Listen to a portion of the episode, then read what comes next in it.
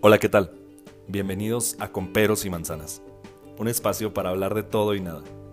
Un proyecto con la única intención de poder compartir sobre todo tipo de temas, sin tabús, sin complejos. Soy Jorge Cardiel, experto en nada, pero con un gran interés por aprender constantemente. Me gusta hablar de lo que todos los demás están hablando y de lo que no también. Por eso, te invito a que me acompañes capítulo a capítulo para hablar sobre temas sociales, políticos, económicos, personales y todo lo que nos venga en gana. Aquí te lo explico, con peros y manzanas. Bienvenidos.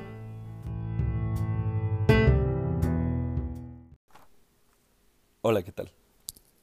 Me da mucho, mucho gusto saludarlos y estoy muy feliz de contarles que este episodio lo estoy grabando desde casa de mis padres.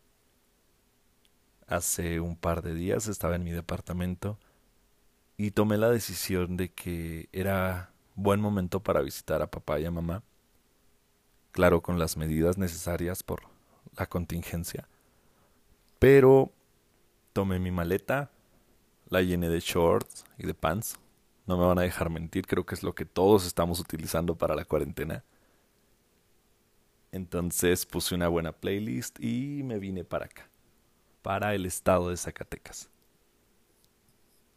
Actualmente tengo dos años viviendo fuera de casa de, mis padres. Vivo en el estado de Guanajuato, en el municipio de León, que está más o menos como a cuatro horas de distancia. Y les comento esto porque justo tiene mucho, mucho que ver con el tema que quiero tocar hoy, el miedo. Hace dos años que recibí la propuesta de, de dejar la comodidad de la casa de mis padres y, y comenzar a vivir la vida independiente, pero fue con un nivel un poco más alto, porque no solamente independizarme, sino que era irme a vivir a otro estado, irme a vivir lejos de mi grupo de amigos, de mi familia, de algo que ya tenía construido, y digo construido entre comillas, aquí en, Zacatecas. Pero no me arrepiento para nada de esa decisión. La propuesta llega a mí justo el día de mi graduación. Me graduaba de la universidad de la licenciatura en Derecho y en esta graduación surge la propuesta de mudarme.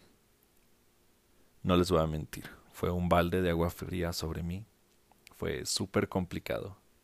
En ese momento no pensé mucho porque traté de disfrutar al máximo mi graduación, pero conforme pasaban los días y yo tenía que tomar una decisión, me aterré.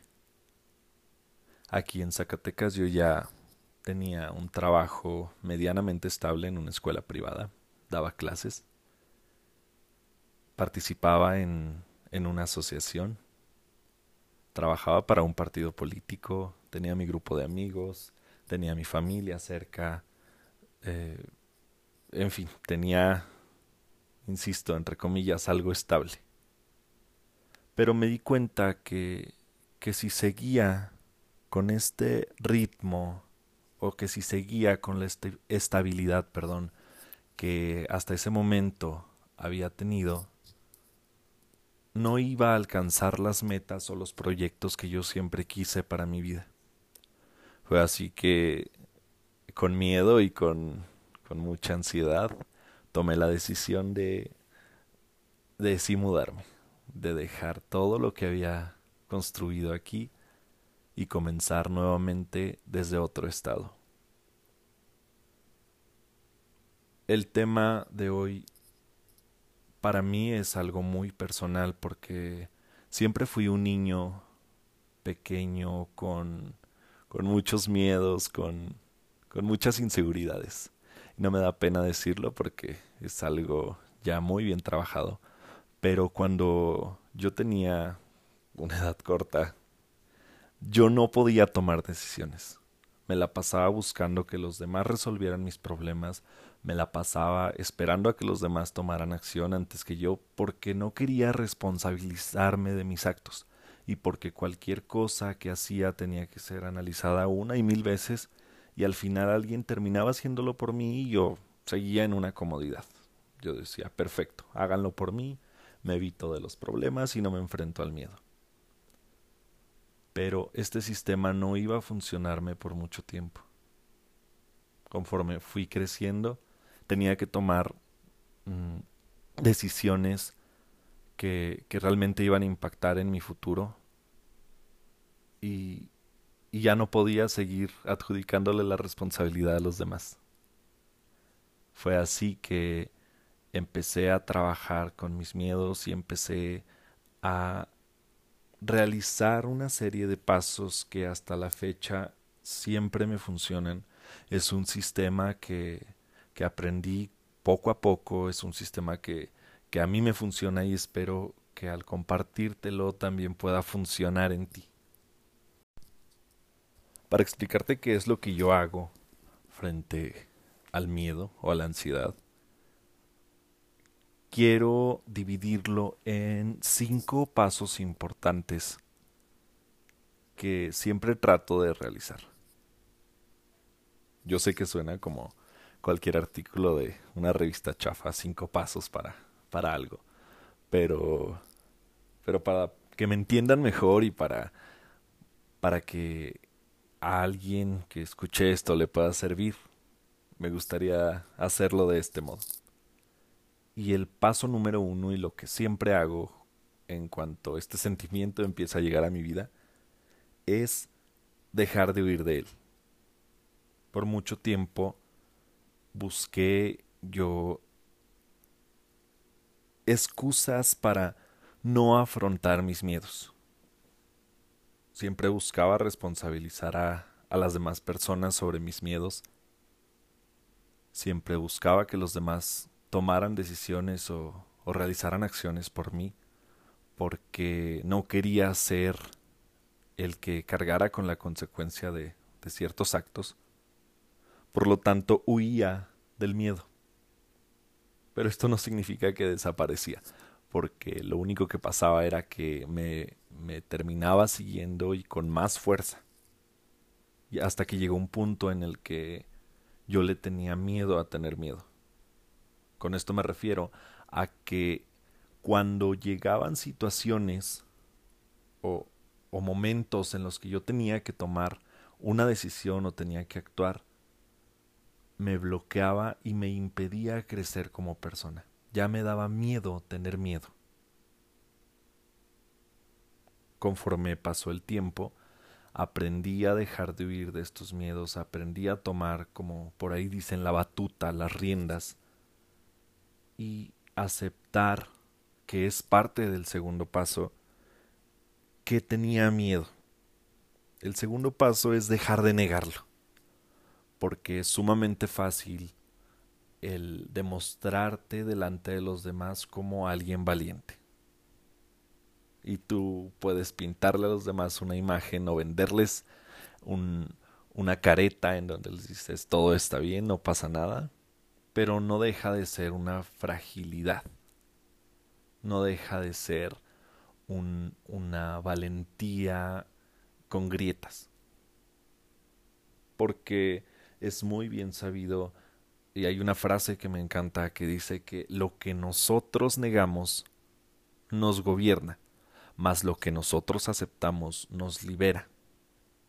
Y cuando tú aprendes a aceptar tus miedos, estos empiezan a liberarte y es de este modo que comienzas a trabajar sobre ellos.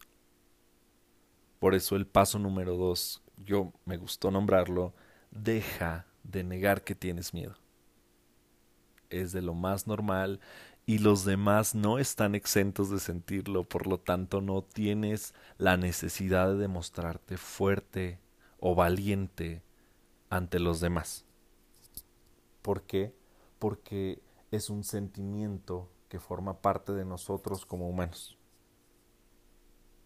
Y es aquí en donde hablo del punto número tres, que es dejar de luchar. Tomamos el miedo como, como un enemigo o como algo negativo al cual tenemos que hacerle frente y, y ponernos como en una batalla cuando no estás peleando contra nadie más más que contra ti mismo. El miedo surge cuando tú lo provocas, cuando tú permites que experiencias pasadas o, o situaciones por las que ya pasaste te vuelvan a atacar. Pero tienes que darte cuenta que el miedo no es algo malo. De hecho, es, es parte de ti como persona y te pone alerta ante situaciones de peligro inminente. Es así que cuando dejas de luchar contra el miedo te das cuenta que la realidad es cruel porque no hay nadie frente a ti en esa batalla. Eres tú contra ti mismo. Eres tú saboteándote una vez más. Eres tú tratando de huir de un sentimiento que, repito, es sumamente normal. Cuando dejas de luchar contra el miedo, viene el paso número cuatro y que a mí me encanta decir esta palabra y lo digo siempre con todas las emociones. Abraza tus miedos. Y cuando digo abraza, ya lo comentaba en el capítulo anterior, es tómate el momento y permítete sentarte frente al sentimiento que, que está en ese momento agobiándote. En este caso el miedo, siéntate con tu miedo, date cuenta por qué se hizo presente, qué fue lo que eh, en otras situaciones similares hiciste y compara ambas situaciones y cómo lo resolviste en aquella ocasión. Esto te va a permitir que te des cuenta que no estás comenzando desde cero, que siempre comienzas desde la experiencia y que si ya venciste una vez los miedos, puedes volverlo a hacer, que si ya utilizaste ciertas técnicas o tomaste ciertas decisiones o actuaste de algún modo para vencer el miedo y te funcionó, esta vez también va a funcionar. Pero debes permitirte abrazar tu miedo, analizar qué pasa con tu cuerpo cuando tienes miedo, te sudan las manos, tu corazón se agita, te tiembla la voz. Y una vez que hayas aprendido cómo tu cuerpo y tu mente asumen el miedo, vas a pasar al quinto paso, que es para mí el más importante de todos. Y se refiere a cambiar el concepto que tú tenías sobre el miedo. Desaprender lo que ya creías saber sobre los miedos y ahora utilizarlos a tu favor impulsarte con ellos y tomarlos como un motor más que como un obstáculo o como una barrera. Verlos como oportunidades de crecimiento y oportunidades que te van a llevar a crecer como persona y alcanzar las cosas que siempre has querido alcanzar, adquiriendo nuevas habilidades, venciendo cosas que nunca creíste vencer y atreviéndote a hacer cosas no sin miedo, todo lo contrario, con miedo, pero haciéndolas. Puedo decirte actualmente que la situación en León, Guanajuato no ha sido fácil. Pero desde que tomé la primera decisión de de iniciar en otro estado, de enfrentarme a a cosas nuevas, el miedo ya no es lo que antes representaba para mí. Ha sido un proceso en donde el miedo sigue haciéndose presente, sigue, sigue tratando de, de atacarme y de, de hacerme querer que desista de, de mis proyectos personales. Pero ahora los veo de un modo diferente, los abrazo, dejo de huir de ellos, dejo de mentirme que no tengo miedo y cuando hago toda esta serie de pasos, puedo trabajar en ellos. Puedo solucionarlos y puedo incluso impulsarme con ellos como si fueran un motor para seguir logrando los proyectos que quiero para mí.